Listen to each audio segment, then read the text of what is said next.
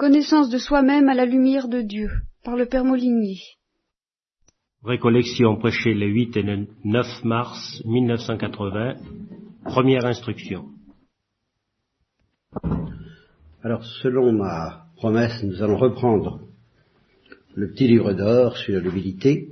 Euh, toutefois, j'aurai des commentaires à faire d'une telle ampleur, à certains égards, que je ne vais pas l'appeler, je ne vais pas donner comme titre à cette réco l'humilité. D'abord, ça facilite les affaires au point de vue du classement. Techniquement, j'aime mieux trouver un autre titre. Et puis, c'est plus conforme à la vérité de ce que j'ai l'intention, le désir, tout au moins, de vous transmettre cette fois-ci, tant bien que mal, difficilement, sorte que le titre sera euh, la connaissance de soi-même à la lumière de Dieu ou dans la lumière de Dieu. Bien.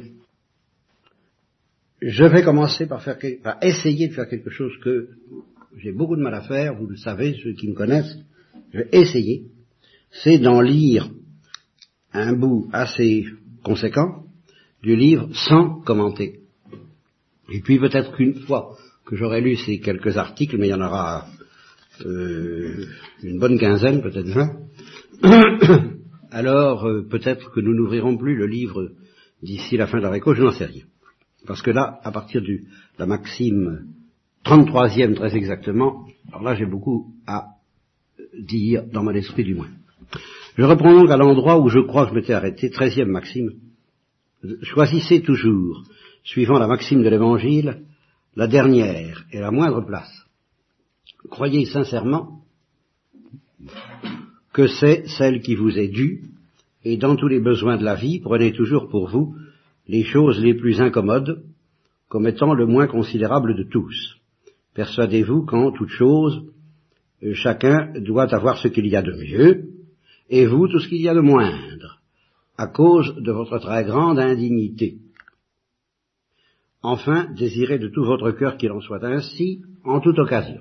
Alors je manque déjà tout de suite à ma résolution, parce que euh, il est une remarque que j'avais pensé vous faire la dernière fois, puis qui m'a échappé, et qui euh, est très importante dans, la ligne de ce livre, qui montre bien pourquoi il apporte quelque chose de vraiment original. Euh, une petite remarque qui est une petite euh, anecdote me concernant, d'ailleurs.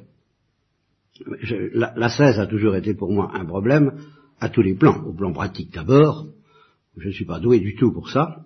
Au plan intellectuel ensuite, parce que euh, j'ai senti que c'était un vrai problème, qu'il pouvait y avoir une ascèse dangereuse, exagérée, pathologique, orgueilleuse, enfin, toute ascèse qui tend à faire des prouesses.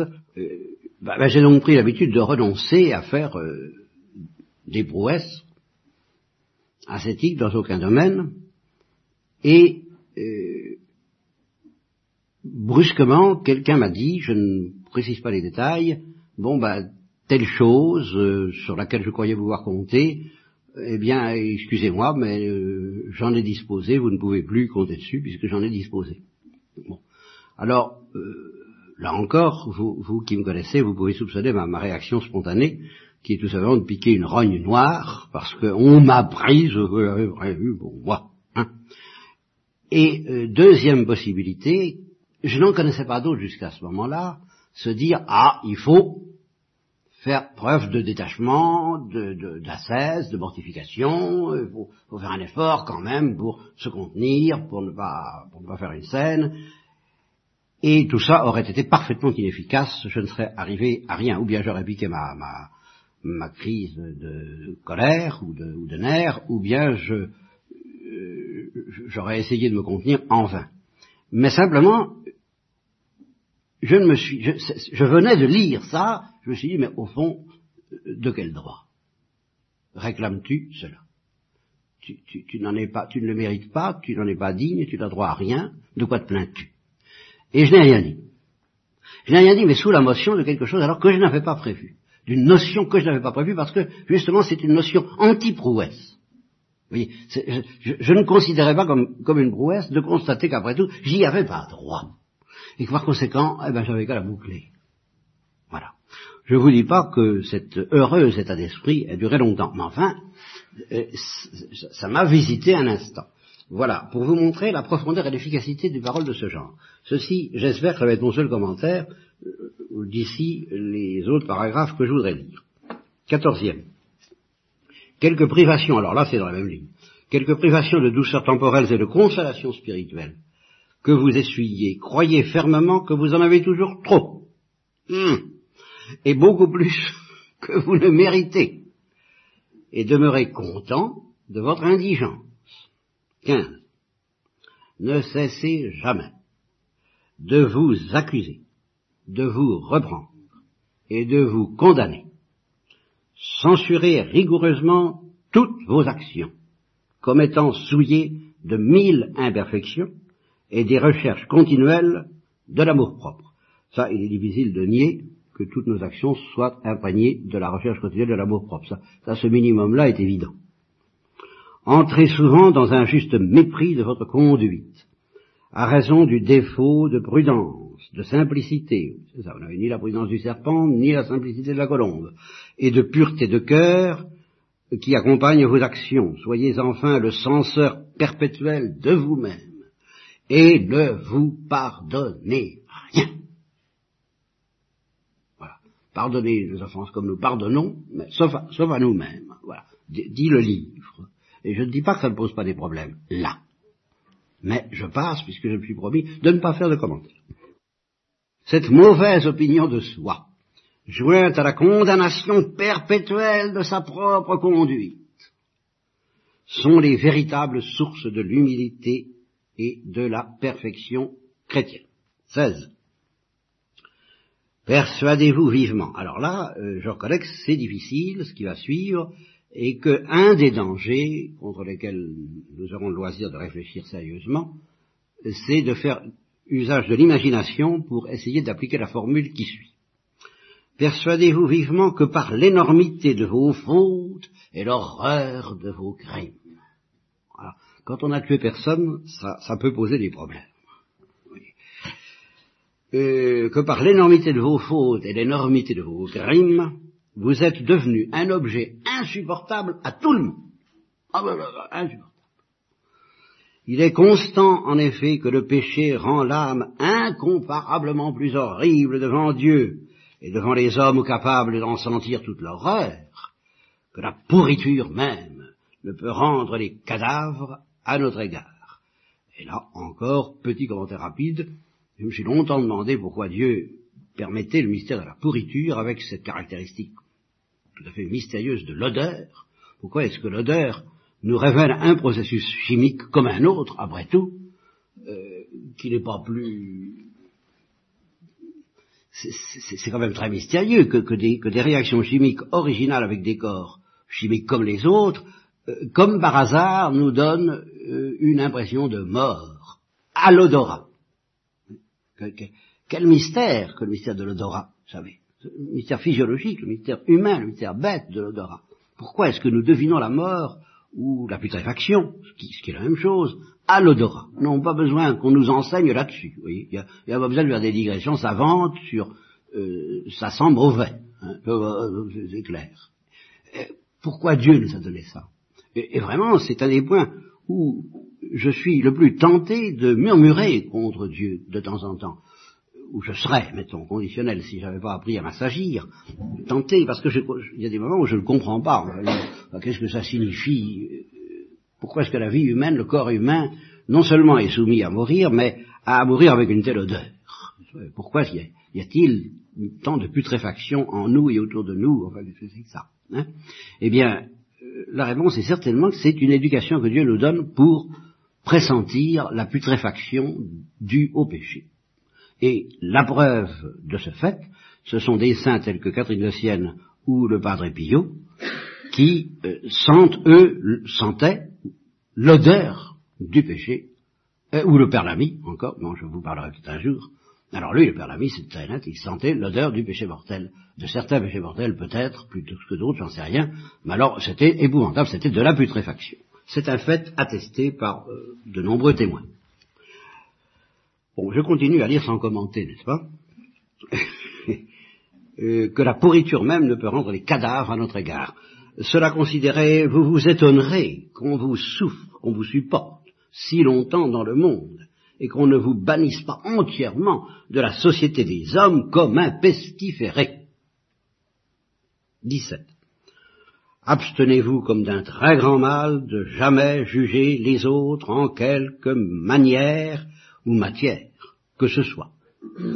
Tâchez au contraire d'interpréter favorablement tout ce qu'ils disent et tout ce qu'ils font. Alors c'est là où il peut y avoir des, exercices acrobatiques douteux. Parce que, euh, parce que, en tout cas, et sans aller plus loin dans le commentaire, il y en a qui essaient de faire ça ou de faire mine de faire ça et qui n'y arrivent manifestement pas. Alors ça donne des résultats étonnants. Quand euh, manifestement ils, ils, interprètent pieusement toute la conduite d'autrui qui n'en pensent pas un mot. Enfin.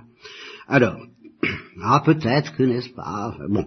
Alors, tâchez au contraire d'interpréter favorablement tout ce qu'ils disent et tout ce qu'ils font. Oui, ben ça demande un effort euh, autre que, que superficiel. Voilà. Ce que je veux dire. Il suffit pas de dire ah il a peut-être de bonnes intentions. Non, faut aller loin, vous savez, quelquefois pour interpréter favorablement. Bien. Cherchez en vous-même à imaginer, voyez, l'imagination au pouvoir, hein, et imaginez par une charité industrieuse, voilà, intelligente, des raisons pour les excuser et les défendre, et rendez-vous comme l'avocat de votre prochain, tandis que vous, vous serez procureur. C'est une question de principe, ça. Hein. Que la chose, que si, alors, que si la chose n'est pas possible, il admet tout de même le cas. Parce que le mal commis est trop évident. Excusez-les encore autant que vous pourrez, en rejetant leurs fautes ou sur une inadvertance. Alors c'est là où c'est quelquefois un peu gênant parce que c'est manifestement pas vrai. Ou sur une surprise, ou sur la force de la tentation. Ah, ça c'est plus sérieux. Et la malice du démon, oui, qui les a séduits ou enfin sur quelque autre raison semblable, il est l'air de s'en moquer éperdument, peut-être à l'excès. Détournez du moins votre esprit d'y penser. Alors là, oui. Alors là, oui. Alors là, oui. Surtout ça. Détournez du moins votre esprit d'y penser, euh, si votre place ne vous oblige pas d'y remédier. Aïe, aïe, aïe, aïe, aïe, aïe, aïe. Bien. Alors là, ça, ça, ça, ça pose des problèmes spéciaux pour les éducateurs dont je fais partie. Parce que quand la place oblige à y remédier, on est obligé de sortir, euh, on est obligé de retourner complètement la veste, vous comprenez? Parce que tout ce que, euh, tout ce qu'il dit au lecteur, on est obligé de le dire à ceux, ou, d'essayer de le faire comprendre à ceux dont nous avons la charge, comme j'essaie de faire en ce moment. Mais ça, c'est un drôle de bazar d'y mettre toute l'humilité voulue en même temps. Hein. Alors là, il n'a pas étudié le cas. Là, hein vous voyez, bon. Cette pratique est une autre source très abondante de la véritable humilité. 18. Accoutumez-vous à ne contredire personne dans la conversation, lorsqu'il s'agit de choses douteuses, qu'on peut soutenir de part et d'autre. Jamais dit Ne disputez point avec chaleur, mais cédez modestement lorsqu'on ne trouvera pas votre opinion bonne, et restez alors dans un humble silence. Agissez de même dans les choses de nulle conséquence. Ah, attention, dans les choses de nulle conséquence. Alors effectivement, que de fois on bataille pour des choses qui n'en valent pas la peine. Je, me rappelle de cette discussion épique avec ma mère au sujet de savoir si un couteau s'était trouvé à cet endroit où il n'y était pas. Mais ça allait au drame. Bien agissez de même dans les choses de nulle conséquence, quand même vous soyez certain que ce qu'on affirme n'est pas véritable. Ça c'est dur. Hein Puis alors là, à ce moment-là, on invoque le sens de la vérité au sujet d'un couteau.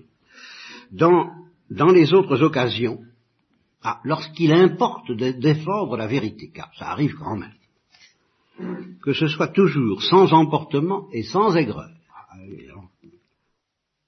Vous, alors ce qui est très juste, c'est la suite, vous la persuaderez bien mieux, la vérité, avec douceur qu'avec impétuosité et colère. Ah oui, ça, c'est sûr. 19. Ayez soin, sur toute chose, de ne jamais attrister votre prochain, quelque inférieur qu'il vous soit. Ne jamais l'attrister par vos paroles, vos actions ou votre manière de le traiter. Ne lui donnez jamais aucune occasion de chagrin Voilà.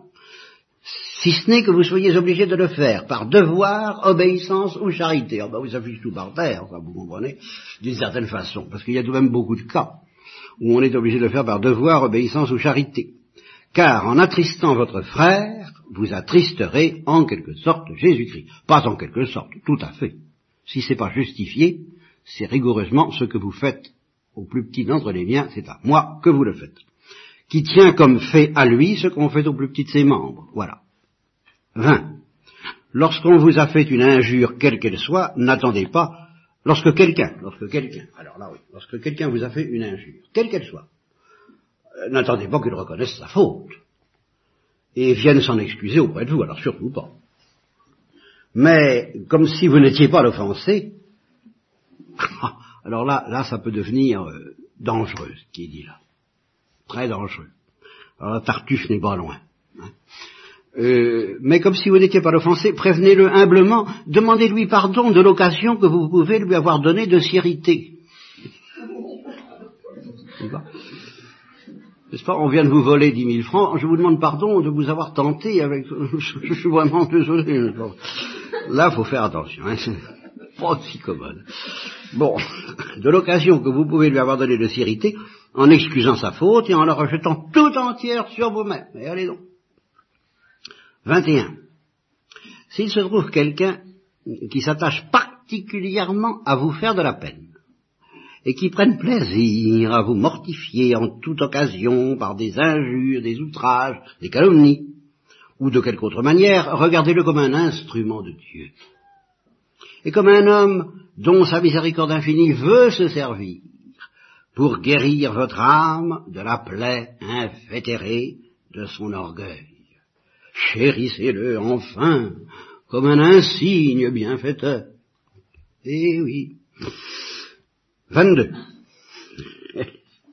La colère étant une chose insupportable dans les personnes, surtout qui font profession de piété et ce vice euh, tirant toute sa violence du fond de notre orgueil. Efforcez-vous d'y opposer un grand fond de tranquillité et de douceur, à tel point que quand vous aurez été outragé par quelqu'un, quelque vive que soit l'injure, bien loin de vous laisser aller à des emportements, vous alliez le supplier avec humilité de bien vouloir vous pardonner. 23. Supportez patiemment et avec bonté la faiblesse et les défauts des autres, et ne prétendez nullement qu'on doive de même supporter les vôtres. Persuadez-vous au contraire qu'on ne saurait avoir trop de sévérité à votre égard, et que vos défauts ne méritent aucune miséricorde.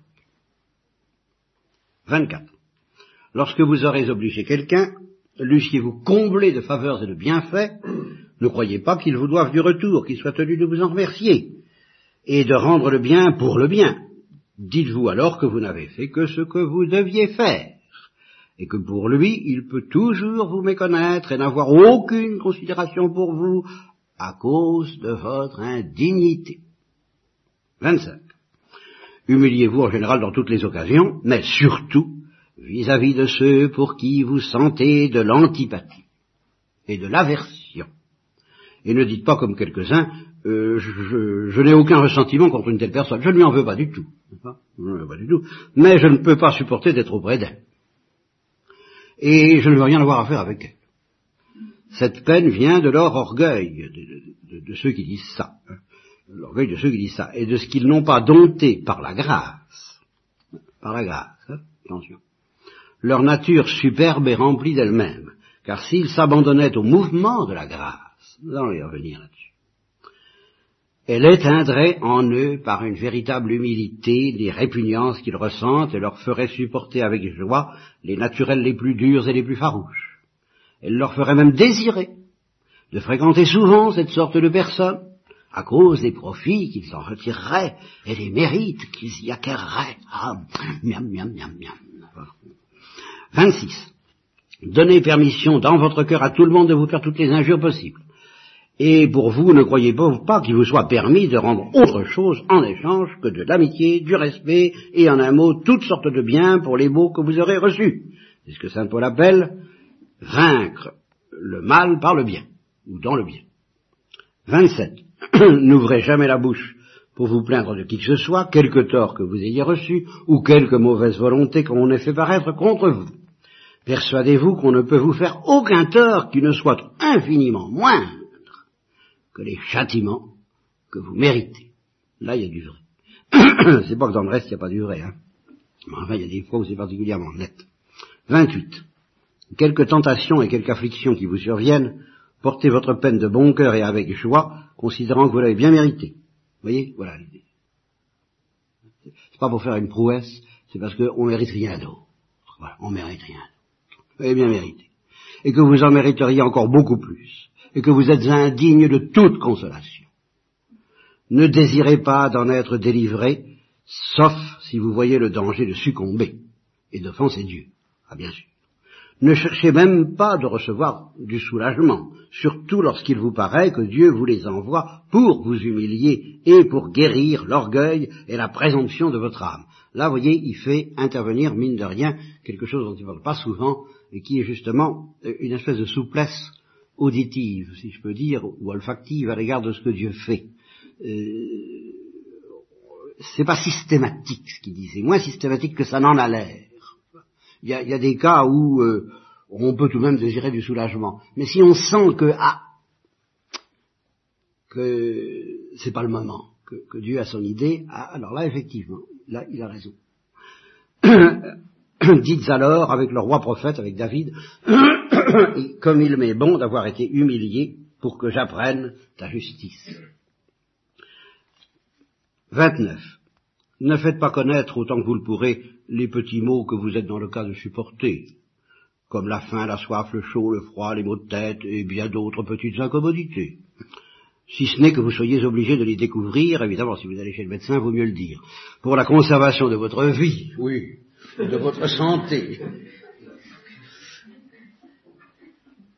30.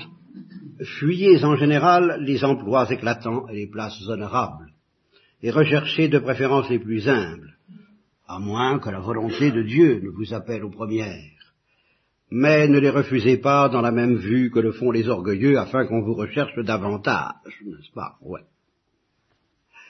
Et qu'on vous force de les accepter. Oh non, non, non, je vous en prie, mais oh non, non, non, bien. Ou par un esprit de vaine gloire, ou pour acquérir de l'estime et des louanges. Fuyez-les sincèrement, par un grand fond de mépris et de défiance de vous-même et par un amour véritable de la sainte humilité. 31. Alors là, c'est peut-être ça qui m'a fait, je ne sais plus. Pour le même motif, ne dédaignez jamais dans vos repas les aliments vils ou mal apprêtés, qui pourraient vous être présentés. Faites alors comme font les pauvres. Oui, c'est ça. Oui, c'est ça, je ne l'avais jamais trouvé. Accepter comme, comme une nourriture mauvaise par esprit d'ascèse, oui.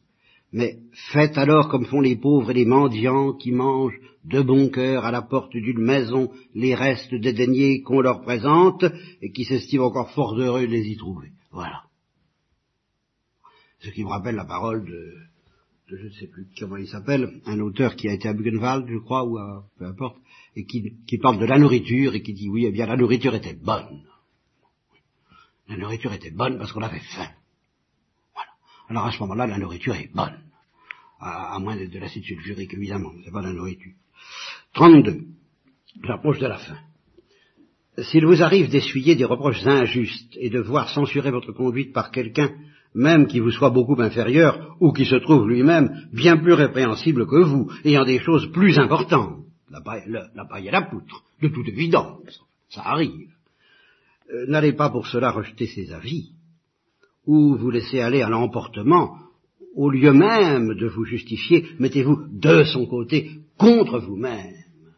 Et aidez-le à connaître plus parfaitement combien vous méritez de blâme et de mépris, mais oui, bien sûr, si ce n'est cependant ah, que votre prochain, c'est pas si commode, si c'est cependant que votre prochain a dû être scandalisé de votre prétendu faute, car il, a l'air de dire, allez-y même si c'est pas vrai. Là, ça devient délicat. Hein. Alors là, il sent que tout de même, ça risquerait d'être dangereux, évidemment, pour l'âme du prochain, euh, qui pourrait vous en vouloir mortellement de certaines choses que vous n'avez pas commises. Par humilité, vous lui laissez croire que vous les avez commises. Là, attention. Attention. Et que votre prochain dût être scandalisé de votre prétendue faute, et qu'il pût lui en arriver un dommage évident. Bah oui, bien sûr. Confirmez dans votre cœur la réprimande qui vous a été faite comme juste et raisonnable. Persuadez-vous qu'il y a toujours bien des défauts en vous. Voilà. Si c'est pas celui-là, c'en est un autre. Ce que j'ai dit souvent d'ailleurs, c'est que quand on nous fait des reproches inexacts, euh, si on connaissait les reproches exacts, ce serait bien pire. Ça c'est vrai.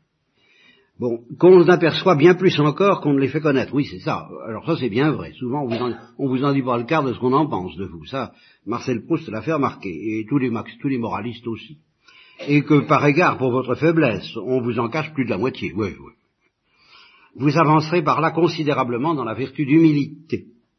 Et vous éviterez de grands écueils, car c'est toujours un fond d'orgueil et de présomption que de s'excuser soi-même et de condamner les jugements des autres même quand ils sont idiots.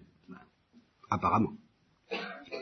Alors, j'arrive au numéro 33, qui est celui qui m'a euh, posé un problème particulier, qui m'a entraîné à des réflexions dont je ne sais pas quand elles se termineront ni où elles aboutiront. C'est encore un grand moyen pour acquérir la sainte humilité.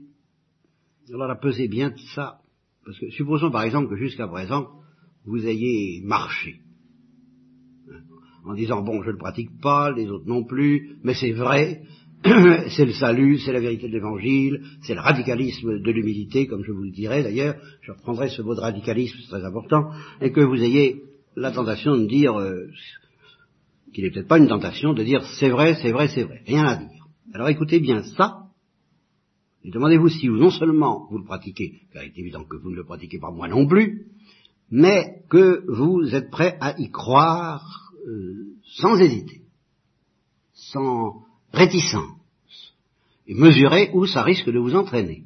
Et ça, ça pose un tel problème que là, c'est là que je veux arrêter, moi. Donc, c'est encore un grand moyen pour acquérir la sainte humilité de ne point rechercher d'être singulièrement aimé de personne. Comme l'âme ne peut aimer que ce qu'elle estime bon, il est évident qu'être aimé et estimé sont deux choses inséparables. Alors vous voyez ce qui va, vous, le voyez venir, c'est gros ça bon. Hein si on vous aime, on vous estime, il ne faut pas qu'on vous estime, alors il vaut mieux qu'on vous aime pas. Oui. Ah, ah. Comme l'âme ne peut aimer que ce qu'elle estime bon, il est évident qu'être aimé et estimé sont deux choses inséparables, et qu'on ne peut pas vouloir l'un sans vouloir en même temps l'autre. Si donc, par le désir sincère de croître en humilité, vous ne voulez être estimé de personne, ne cherchez pas non plus à avoir place dans le cœur de personne. Voilà. Êtes-vous prêt à signer? Au moins, la vérité de ce qui est dit là. Vous tirerez de là de bien grands avantages. Ouais, ouais, ouais, ouais. Car, d'abord, votre âme, ne désirant aucunement l'amitié des créatures, ira se réfugier dans les plaies sacrées de son Sauveur. Elle trouvera une satisfaction indicible dans son cœur adorable, parce qu'ayant renoncé généreusement pour lui au cœur de tous les hommes, elle sera en état de recevoir abondamment le miel des consolations divines dont elle serait privée si elle conservait de la tâche aux consolations humaines. Car les consolations divines sont si pures et si délicates qu'elles ne se mêlent presque pas avec les autres. Voilà. Et ne nous sont accordées qu'à mesure qu'on se sépare des douceurs de la vie présente. Elle sera d'ailleurs bien plus propre à se recueillir en Dieu en s'unissant avec lui dans la pensée de sa présence et de ses perfections infinies. Enfin, comme il n'y a rien de si doux que d'être aimé des autres. En rejetant ce plaisir euh, dans la vue de Dieu, disons pour l'amour de Dieu, et afin que rien ne puisse partager dans votre cœur votre amour pour lui, ce sera lui offrir un sacrifice d'agréable odeur qui sera pour vous d'un très grand mérite. Et, alors évidemment, il sent bien venir vos objections quand même. Hein ne craignez pas que cette pratique refroidisse en vous la charité pour votre prochain, car il va vous préciser, il ne s'agit pas de renoncer à aimer, mais à être aimé. Et alors là, évidemment, il a quand même des, fortifications, le monsieur. Hein parce que il vous dira, mais moins vous réclamerez d'amour, plus vous en donnerez facilement aux autres. Et d'un amour beaucoup plus désintéressé, beaucoup plus vrai, beaucoup plus sincère, beaucoup plus... Eh, oui, évidemment. Vous l'aimerez au contraire d'une affection bien plus pure, d'un amour plus parfait, n'y étant point porté par le motif intéressé de l'amour de vous-même, mais dans la seule vue de plaire à Dieu en faisant ce que vous savez lui être si agréable. Voilà. Eh bien, je m'arrête là dans la lecture et euh, vous n'avez pas besoin que je vous explique trop pourquoi, parce que là, tous vous vous rendez compte qu'il y a là une bombe. Est-ce que un mari doit renoncer à être aimé de sa femme et une femme de son mari euh, Ça me rappelle la parole de l'un d'entre vous qui n'est pas là maintenant, à la suite de récollections où je prêchais quand même toujours ce qu'un exégète moderne franciscain, que je vous recommande d'ailleurs en tant qu'exégète, pour ceux qui font de l'exégèse, hein, Tadé Matura, ce qu'il appelle le radicalisme évangélique. Bon, eh bien, ayant toujours prêché le radicalisme évangélique, euh, l'un d'entre vous donc m'a dit à plusieurs reprises, bah, si on vous écoute, il n'y a plus qu'à entrer au couvent, ou entrer dans la vie religieuse. Autrement dit, ne pas se marier. Et donc ce petit livre qui n'a l'air de rien au début nous entraîne dans des abîmes assez redoutables parce que c'est le problème de la place de l'amour des créatures dans euh, notre recherche de Dieu qui est posée par là. Mais avant, euh, avant d'aller plus loin, je dois dire je suis, je suis quand même embêté par ce livre parce que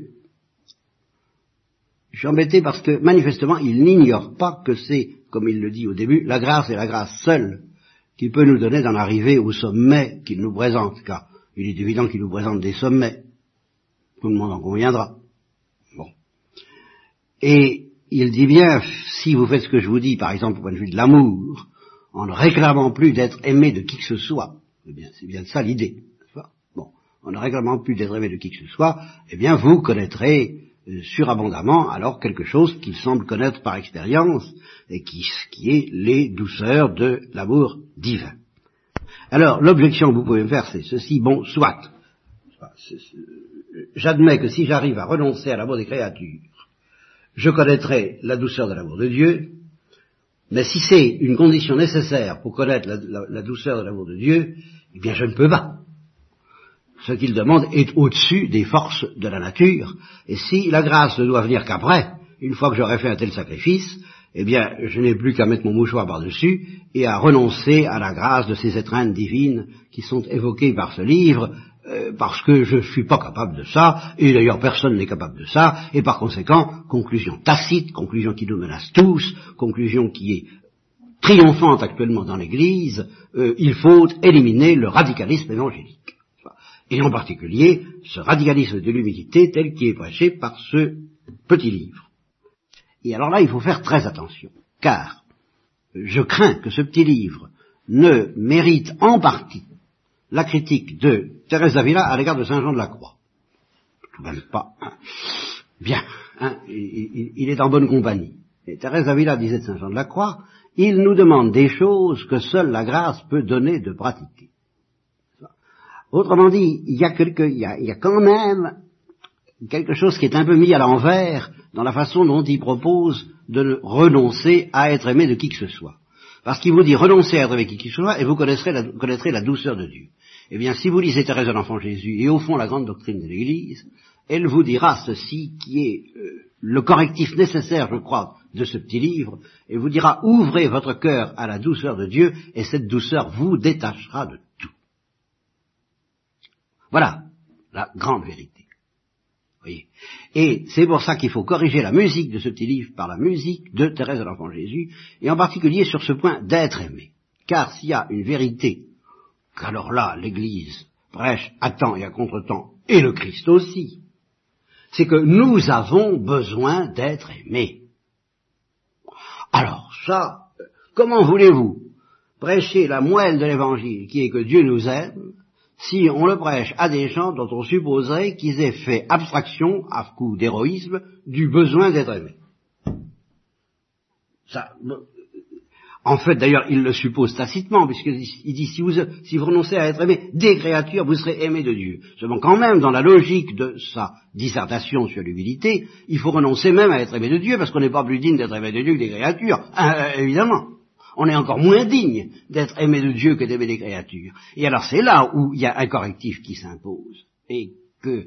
Euh, je, je, à ce moment-là, à ce, à, ce, à ce verset 33, j'ai envie de m'arrêter et de vous dire, on va cesser cette lecture pour retourner à Thérèse de l'Enfant Jésus. Car Thérèse de l'Enfant Jésus, apparemment, n'a pas cette espèce de, de, de, caractère impitoyable dans la prédication qu'elle fait de la vérité de l'Évangile, ce caractère impitoyable du petit livre en question. Thérèse de l'Enfant Jésus, au contraire, chante, mais alors avec le Saint-Esprit et avec toute l'Église, mais Dieu vous aime, vous ne savez pas à quel point Dieu vous aime. Ah, si vous saviez comme Dieu vous aime, demandez à comprendre que Dieu vous aime, demandez à savourer et demandez et vous recevrez gratuitement, donc sans avoir rien fait pour ça, donc avant tout acte de détachement, commencez par croire.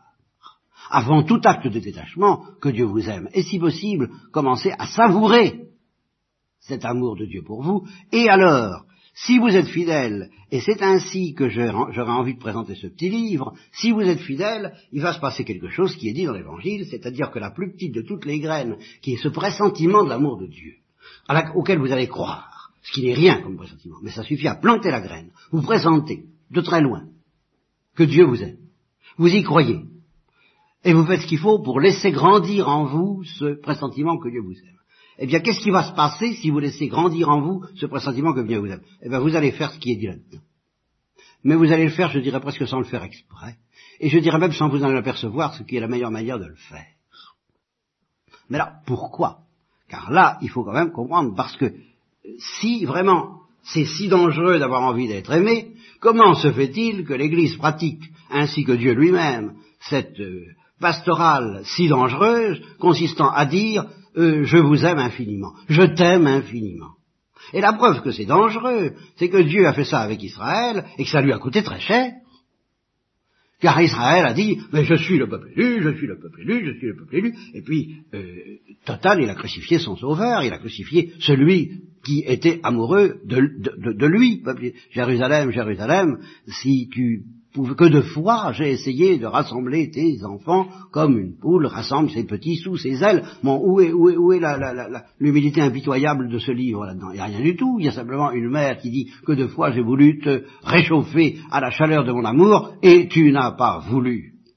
Mais d'après le livre, mais c'est très dangereux. Seigneur, ce que vous faites là.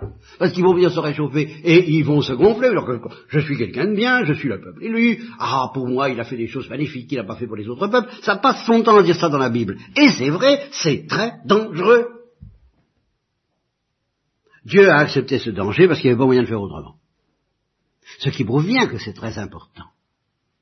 Malgré le danger incontestable, lourd, euh, de savoir que nous sommes aimés par Dieu d'une façon privilégiée, c'est tout de même la première chose à savoir. Alors, je vous préviens, et c'est d'ailleurs pour ça qu'il y a des purifications et une longue vie et une longue histoire de la vie spirituelle, il est inévitable que l'accueil même de la parole de Dieu, l'accueil authentique de la parole authentique de l'amour de Dieu pour vous, provoque en vous de l'orgueil. C'est inévitable. Bon, ben c'est l'ivraie. Bon, eh ben Dieu dit, tant pis. Pour l'ivraie, avant tout que le bon grain existe. Avant tout, crois que je t'aime. Tu vas t'en glorifier, tu vas t'en pavaner, bon ben je m'en charge. Plus tard, plus tard on verra. Plus tard je t'enlèverai les ailes, plus tard j'enlèverai les mauvaises herbes, plus tard je te purifierai et je te rendrai immaculé. Mais pour le moment, la première chose à faire, c'est de croire d'abord et d'expérimenter ensuite à la fois la douceur et l'intensité de mon amour. Et c'est pour ça que je dis qu'il est extrêmement dangereux de lire ce livre, et encore plus dangereux d'essayer de le mettre en pratique si on n'a pas déjà un tout petit peu expérimenté la douceur de l'amour de Dieu. Alors là, oui, c'est là où je dis, ah, attention, halte là. Si vous n'avez pas encore le soupçon de l'amour de Dieu, si vous dites, moi, hmm, l'amour de Dieu, j'y crois pas beaucoup et je ne le sens pas du tout, alors ne commencez pas trop, je dis trop, Il y a un minimum, il y a un bon sens. Dans la mesure où ça répond à un certain bon sens, que, que justement il n'y a pas de bon sens à s'enfler, à se gonfler comme nous le faisons, alors d'accord, dégonflons-nous, dégonflons les pneumatiques, le plus possible. Donc, tout à fait d'accord.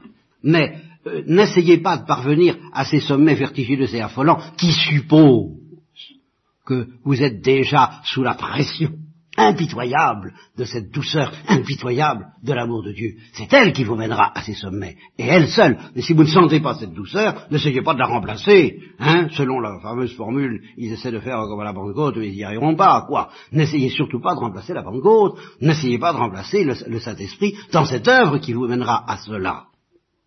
Et alors si vous dites, mais comment faire pour euh, justement ne pas pécher déjà en me croyant aimé de Dieu, alors là intervient la grande prédication de Thérèse de l'Enfant Jésus et celle que je vous ai euh, euh, dispensée tant bien que mal toute ma vie, que tout, car il a tout de même pris une précaution à l'égard de son peuple, et par conséquent à l'égard de vous, il lui a dit fait attention tout de même. Hein. C'est entendu, je t'aime, plus que les autres. Ça c'est vrai.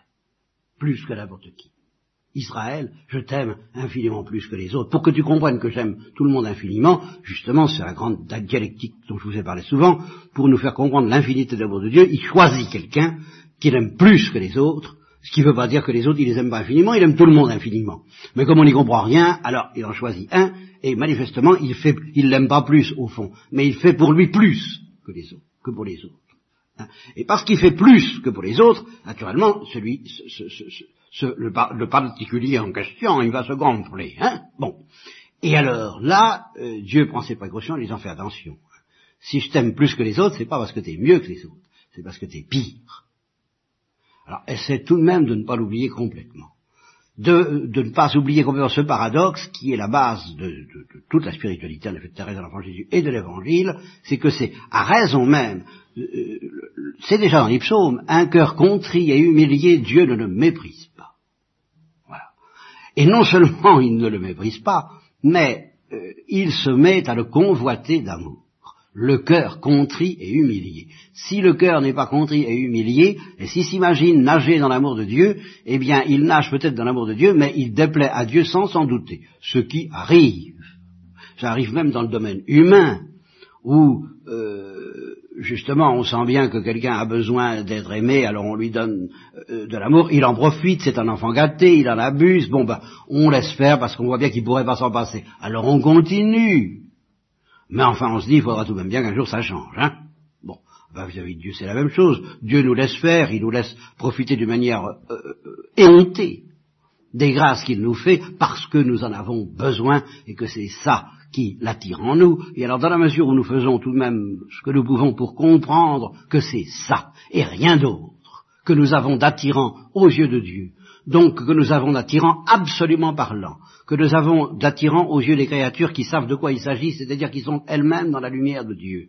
Une fois qu'on a compris que c'est seulement notre détresse, notre pauvreté, et je dirais notre péché lui-même, non pas en acte, mais dans ses conséquences décomposantes, déstructurantes pour nous, autrement dit, une fois qu'on a compris, c'est notre misère qui fait que nous sommes tellement aimés, alors là, on peut y aller, et je dirais ben, on doit y aller, et on doit demander à Dieu de nous aimer, et on doit demander à toute créature capable de nous manifester un amour de ce genre, de nous le donner. Je vais jusque-là. Mais un amour de ce genre, un amour qui ne se fonde pas sur vos qualités, mais sur votre besoin. Je dirais votre besoin. Donc votre détresse, donc votre sécheresse, donc votre misère. Si vous sentez quelqu'un capable de vous donner un amour à ce titre, demandez-le lui, afin que ce soit bien clair que ce soit à ce titre. Et vous n'en aurez jamais trop pour supporter d'avaler les vérités amères de ce petit livre, alors dont nous reparlerons peut-être demain.